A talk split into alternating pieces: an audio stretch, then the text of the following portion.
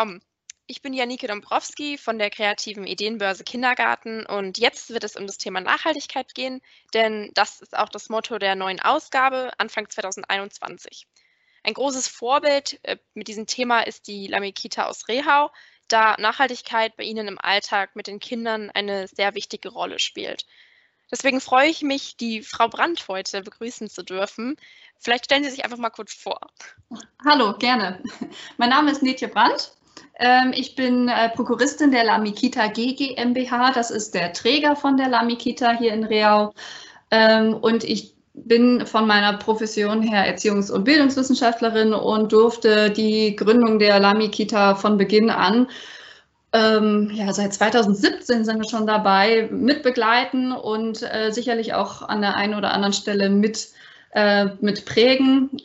Die Idee, überhaupt eine Kita in Reau zu gründen, kam allerdings von der Frau Dr. Strunz. Mhm. Sie ist gemeinsam mit ihrer Familie Geschäftsführerin von Lamilux. Das ist ein mittelständisches Familienunternehmen hier in der Region in Reau.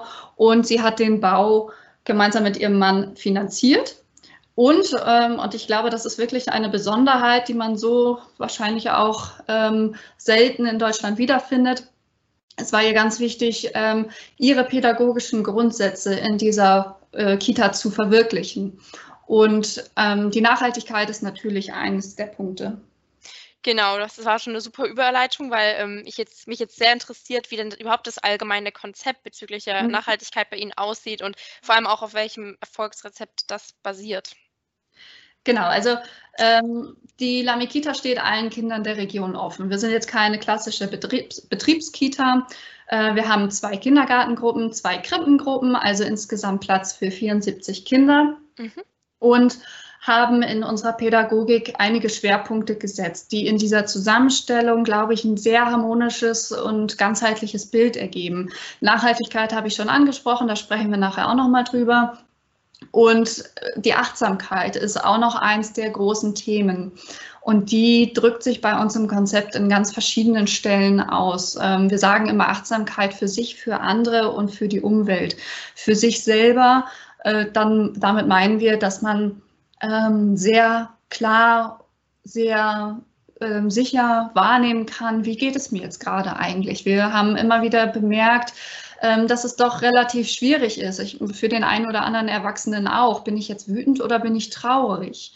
Ähm, bin ich ähm, bin ich enttäuscht? Ähm, wie fühlt sich das Gefühl eigentlich an? Wir wollen in der Kita sehr starke Persönlichkeiten entwickeln und auch fördern, dass die Kinder sehr klar benennen können, wie, sie, wie es ihnen geht. Ähm, mhm. also sehr achtsam wahr, wahrnehmen, wie geht es mir, wer bin ich eigentlich, wo sind meine persönlichen Grenzen, um dort auch einen ähm, Grundstein zu setzen für die spätere Entwicklung ähm, in der Schule, wenn es äh, auch Richtung Kreativität geht, ähm, Forscher tragen. Wir sagen immer, wir wollen die Kinder neugierig behalten. Die Kinder sind ja von Grund auf wahnsinnig neugierig und das ist auch sehr gut so. Es gibt sicherlich ähm, so das 20. Warum, wo es einen vielleicht mal nerven könnte. Aber wir motivieren auch unsere Mitarbeiter zu, ähm, auch das 20. Warum noch zu beantworten. Weil die Kinder hier ein Interesse für, eine, äh, für, für ein Thema äh, einfach entwickeln. So soll es sein. Ja. Richtig, genau. Und wir denken eben, das ist tausendmal wichtiger, als ähm, mit sechs schon schreiben zu können. Wichtiger ist es, Kinder zu haben, die verstehen wollen, die kreativ sind, die ganz kreative Lösungen finden. Und da ist es eben ganz wichtig, äh, als Grundbasis ähm, die Achtsamkeit zu, le zu legen. Und dann haben wir noch die Achtsamkeit für andere, also auch die, die ähm, Grenzen der anderen wahrnehmen können. Einfach mhm. das, das gute Miteinander fördern. Wie geht es meinem Gegenüber gerade? Was braucht mein Gegenüber? War ich vielleicht zu laut? Ähm, ja, und danach sein eigenes Handeln ausrichten. Und die Achtsamkeit für die Umwelt, ähm, was bei uns auch ein großes Thema ist, was wir in der Ernährung, was wir in der Nachhaltigkeit mit ausdrücken wollen. Ja, bleiben wir doch gleich mal beim Thema Ernährung, weil das Thema Essen interessiert ja. mich jetzt mal vor allem. Deswegen ähm, sprechen wir mal jetzt da genau drüber. Ja. Worin liegt denn die Kunst, in einer Kita ähm, nachhaltig zu kochen und dann aber auch wirklich selbst ähm, bei der Mahlzeit Wert auf Nachhaltigkeit zu legen? Mhm. Ähm, dazu muss man vielleicht wissen, wie die Lami-Kita da die, die Nahrung ähm, gestaltet. Genau, erzählen Sie gerne mal was dazu. Ähm, die Frau Dr. Strunz und ich haben uns in der Planungsphase von 2017 an äh, viele Kitas und viele Ernährungskonzepte angesehen. Wir waren immer wieder unterwegs ähm, und haben am guten Beispiel lernen wollen und haben ähm, in den ein oder anderen Kitas auch festgestellt, es muss doch anders gehen. Es muss doch besser gehen, als den Kindern etwas hinzustellen, ähm, was sie in den Pausen äh, zwischen den Bildungsbausteinen schnell reinstopfen, schlingen ja fast schon und ohne Bezug zum, zum Lebensmittel dann wieder in den Alltag starten. Mhm. Das wir haben gesagt, wir müssen uns da eigentlich über nichts mehr wundern. Und auch das hat sich dann widersprochen mit unserem Achtsamkeitsthema. Ähm, wir müssen uns über nichts mehr wundern, wenn die Kinder übergewichtig werden, wenn die Kinder keine Wertschätzung mehr für Umwelt, für Nachhaltigkeit haben, wenn sie das nicht von Beginn an mit, miterleben, mit, ähm, ja, mit lernen. Mhm. Und deswegen haben wir gesagt, in unserer Kita ähm, soll es jeden Tag gesundes Essen geben und es soll jeden Tag genussvolles Essen geben. Und ähm, wir brauchen einfach den Genuss für Nahrungsmittel, für, für, für, für, ja, für das Essen, um ähm, ja, unsere Bildungsbausteine auch wirklich ähm, erfüllen zu können. Deswegen haben wir uns ähm, eine Frischküche gebaut hier in die Kita. Okay. Da gibt es ähm, Frühstück, Mittagessen und auch der Nachmittagssnack, der wird hier in der Kita zubereitet. Und die Frischküche ist ähm, tatsächlich auch eine architektonische Besonderheit. Äh, wir haben eine Küchenzeile, ein L ähm, in Erwachsenenhöhe und davor steht ein L in Kinderhöhe. Das heißt, die Kinder können ähm, am pädagogischen Kochen und Backen teilnehmen. Sie können den Tisch selber decken. Sie können abräumen, sie können sich, ähm, sie können Salat waschen. Wir haben da auf dieser Höhe dann zwei Spülbecken, wo sie dann auch Kartoffeln waschen können oder, oder, oder. Da ist ganz viel möglich. Und vor diesen beiden Ls stehen große Tafeln. Die Kinder essen an großen Tafeln und haben immer den Bezug darauf, wie wird gerade gekocht, was wird gerade gemacht. Und das Ganze ist in einem Raum, der ähm, aus einer Front komplett verglast ist und da ist der Blick auf unsere Gemüseacker, auf die, äh, auf die, auf die äh, Kräuterspirale. Das heißt, die Kinder, wenn sie ihre Spaghetti mit Tomatensauce essen, wissen ganz genau, wo kommt die Tomate her. Und habe ich die vielleicht sogar selber gewaschen, habe ich die selber von, von Schädlingen zum Beispiel befreit. Und da ist der Genuss einfach ein ganz, ganz anderer. Mhm, das glaube ich. Also wenn man das äh, äh, sieht auch noch, wo das Essen dann hergekommen ist, das ist äh, natürlich eine tolle Sache. Genau. Und wir haben den Anspruch bei uns, dass wir ähm, regional, saisonal äh, mit Bioprodukten arbeiten, um da auch wirklich eine Wertigkeit in der Ernährung zu haben. Und wir kochen vegetarisch. Äh, vegetarisch machen wir deswegen, weil es einfach leichter ist, äh, die hygienischen Standards zu erfüllen, wenn wir gemeinsam mit den Kindern kochen. Mhm. Ähm, es ist nachhaltiger. Ähm, die Kinder vermissen tatsächlich überhaupt nichts. Und äh, den Nährstoffbedarf, ähm, der über Fleisch gedeckt werden könnte, den ersetzen wir mit einem hohen Anteil an Hülsenfrüchten. Wir machen zum Beispiel Linsenaufstriche selber und so weiter. Ah, das finde ich auch ganz toll. Also ich bin selber Vegetarierin, deswegen äh, begrüße ich sowas natürlich sehr. ähm, ich wundere mich nur, dass wirklich von den Eltern da ähm, kein Einspruch kommt oder dass sich da oder beschwert sich dann niemand, ähm, ganz, dass es kein Fleisch Gegenteil. gibt. Ganz okay. im Gegenteil. Wir haben wirklich Eltern, die deswegen sich für die Lamikita entschieden haben und dafür vielleicht auch mal drei Kilometer mehr fahren. Okay, krass, interessant. Ja, wir haben aber bei uns auch auch, auch ähm, einen anderen Anspruch, was so das Essen angeht. Ähm, auch um jetzt wieder auf das Thema Nachhaltigkeit mhm. zurückzukommen. Wir wollen nur kochen, was auch gegessen wird und mhm. nur essen, bis man satt ist. Hier wieder ganz bewusst merken, wann bin ich satt? Brauche ich das jetzt noch, um satt zu werden oder brauche ich das, weil es mir einfach so wahnsinnig gut schmeckt? Und deswegen nur das kochen, was auch gegessen wird. Und unsere Köchin, die Frau Geiser, kam Ende Oktober, wir haben seit Anfang September offen, Ende Oktober kam sie zu mir und hat gesagt, Netje, ich musste vier Gurken wegschmeißen. Und da habe ich sie angeguckt, wie? ja, ja, ich habe vier Gurken nicht schnell genug verarbeitet bekommen. Und dann habe ich zu ihr gesagt, Christine, du hast jetzt in zwei Monaten wirklich nur vier Gurken wegschmeißen müssen. Und das ist tatsächlich eine ganz hohe Leistung. Wir haben im September nicht mit Vollbelegung gestartet, aber man kann so roundabout, sag ich mal, 60, 60 Essen pro Tag auf zwei Monate und nur vier Gurken weggeschmissen. Das ist schon eine starke Leistung. Sie kocht wirklich ähm, fantastisch mit den Kindern, für die Kinder und ähm, achtet sehr darauf, nichts wegzuschmeißen. Und äh, wir haben natürlich auch mal ähm, Kartoffelschalen ähm, oder, oder, oder andere äh, Abfälle, die man einfach nicht mitessen kann, den Strunk von, von der Paprika zum Beispiel. Daraus werden bei uns aber Brühen gekocht oder es geht eben auch den Gemüseacker. Ja, wir haben so gut wie gar keine Abfälle in der Küche. Das ist sehr vorbildlich, also dass man da wirklich fast nichts wegschmeißt. Man kennt das selber von zu Hause beim Kochen, wie viel da doch manchmal ähm, anfällt und man da auch gar nicht drüber nachdenkt, was man damit theoretisch noch machen könnte. Mhm. Aber ähm, also wirklich vier Gurken in zwei Monaten in so einem Kindergarten mit so vielen Essen pro Tag, das ist wirklich eine eine gute Leistung. Das finde ich auch.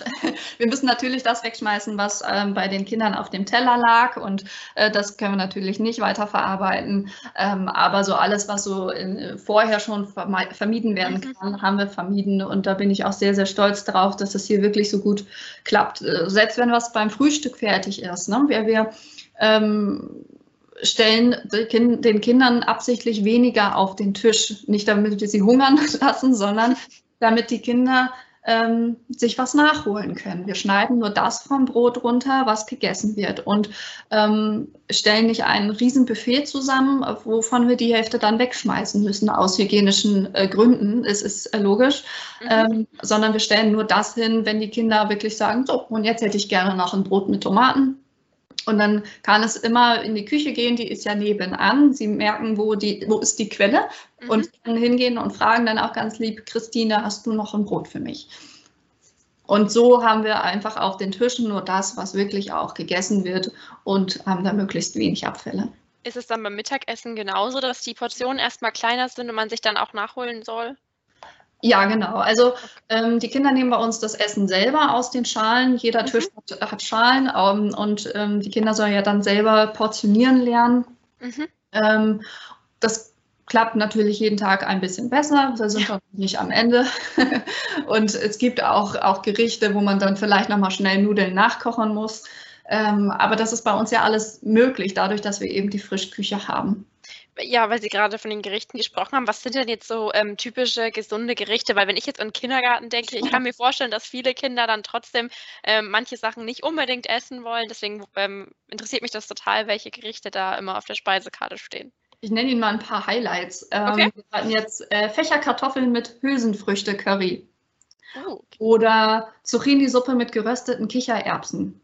Ähm, ich habe noch zwei Beispiele rausgesucht: Linsen-Gemüsesuppe und Bratkartoffeln mit Brokkoli-Gemüse und Gemüsesoße. Man würde jetzt erstmal nicht denken, dass das auf, der Speise, auf dem Speiseplan einer Kita steht. Ja, ja deswegen ja, aber die, mich. Die Kinder, die Kinder lieben das. Bei uns gibt es natürlich auch Pizza, aber eben mit selbstgemachtem Teig aus Dinkelvollkornmehl. Oder es gibt auch Burger, aber dann ist eben der Patty aus Couscous und nicht aus Hackfleisch. Und die Kinder lieben das. Manchmal also, sind die Eltern, die die skeptischen sind, aber die Kinder lieben es. ja, ich, es ist wirklich ganz toll. Also ich äh, habe selber zwei kleine Schwestern und ich weiß, dass äh, die auch nicht alles essen, was irgendwie ähm, gesund aussieht. Manchmal sieht es dann zu grün aus und ähm, wirklich äh, ganz toll, wenn man die Kinder dann auch dazu bringt, dass sie ähm, auch solche Gerichte essen, die sich beim ersten Mal hören ähm, nicht so lecker anhören für die Kinder, aber dann trotzdem lecker schmecken und dass sie auch was Neues ausprobieren und das da offen für sind und merken, das schmeckt ja, das esse ich wieder. Also das ist ja auch nicht so einfach immer mit den Kindern. Ne?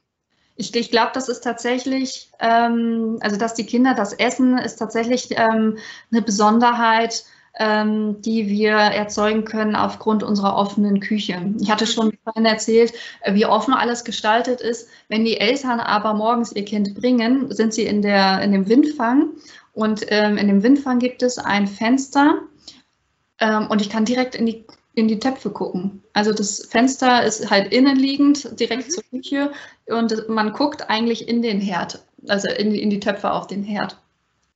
Und die Eltern müssen an dieser Küche vorbei oder dürfen an dieser Küche vorbei. wenn sie ihr Kind morgens bringen. Und ähm, tatsächlich hat sich das bei manchen schon in der Morgenroutine eingeschlichen, dass die Kinder dann kommen und fragen, Christine, was gibt es heute zu essen? ähm, und Christina hat eigentlich immer einen Probierlöffel für die Kinder bereit, wenn schon irgendwas fertig ist. Und es kriegen auch nicht nur die Kinder einen Probierlöffel, sondern auch die Eltern. Und meistens riecht die ganze Kita schon fantastisch nach frisch aufgebackenen Brötchen oder ähm, nach einer Gemüsesuppe oder, oder, oder. Und das ist wirklich äh, wahnsinnig wertvoll, solche Kleinigkeiten im Alltag zu etablieren, was man aber natürlich nicht schafft, wenn man ähm, das Essen vom Caterer angeliefert bekommt. Ne? Dann haben, haben wir natürlich nicht schon um 9 Uhr die, die Essensdüfte im, im, im Haus. Nee, das stimmt. Das hat ja äh, auch einen Vorteil. Und wenn jetzt zum Beispiel irgendwie spontan Kinder krank sind oder weniger Leute da sind, dann kann man ja auch ganz spontan darauf reagieren und sagen, man kocht einfach weniger. Das geht ja sonst auch nicht so einfach. Genau. Das ist natürlich auch eine super Sache. Ja, Sie haben schon gesagt, was äh, man alles beachten sollte, ähm, wenn man irgendwie einen achtsamen Umgang mit den Lebensmitteln schaffen möchte. Ähm, was würden Sie sagen, sind da so die drei wichtigsten ähm, Dinge, die vielleicht auch Kitas umsetzen können, die jetzt äh, keine eigene große Küche haben? Die Eltern mitnehmen. Mhm. Und wenn man nicht den Probierlöffel machen kann, dann anders. Ähm, die Eltern wirklich mit an Bord nehmen, wie wir ähm, einen Speiseplan kreieren, was wichtige Bestandteile von einem Speiseplan sind. Ähm, es, es, gibt die ähm, Deutsche Gesellschaft für Ernährung, äh, wo ganz klar kommuniziert wird, das und das sollte ein Kind essen. Einmal die Woche das, zweimal die Woche das. Ähm, da, und da einfach Infoveranstaltungen für die Eltern machen. Ähm, wir haben einen guten, äh, gute Erfahrung damit gemacht äh, mit unserem Social Media Auftritt äh, bei, ähm, bei Facebook. Da auch immer mal wieder was kommunizieren, was wir gerade in der Küche machen, was es zu essen gibt. Die Gemüseakademie ist wahnsinnig wertvoll. Das hat die Kollegin, die Frau Köstner, ja schon erzählt. Mhm. Ähm, wie wichtig oder auch wie, wie viel Spaß die Eltern daran haben, ähm, mitzuwirken ähm, bei diesen ganzen Projekten. Und wichtig ist auch, ähm, andere Wege einzuschlagen, selbst wenn man ähm, nur das Frühstück zum Beispiel selber zubereitet in der Kita. Ähm, wir haben zum Beispiel festgestellt, dass Marmelade für Kinder rot sein muss. Okay. Alles, was gelb ist, ist keine Marmelade und wird verschmäht. Ähm, das kennen sicherlich die ein oder anderen Eltern und auch jetzt hier. Ähm, wir haben aber dann ein Experiment gemacht und haben die Kinder die Marmelade nicht mit den Augen aussuchen lassen, sondern mit der Nase. Also die Kinder, die Lust hatten, konnten sich die Augen verbinden lassen, haben verschiedene Schälchen unter die Nase gehalten bekommen und durften schnuppern. Wir hatten Erdbeermarmelade, Kirschmarmelade und so weiter und eben auch eine Aprikosenmarmelade. Ich kann mir vorstellen, was passiert ist.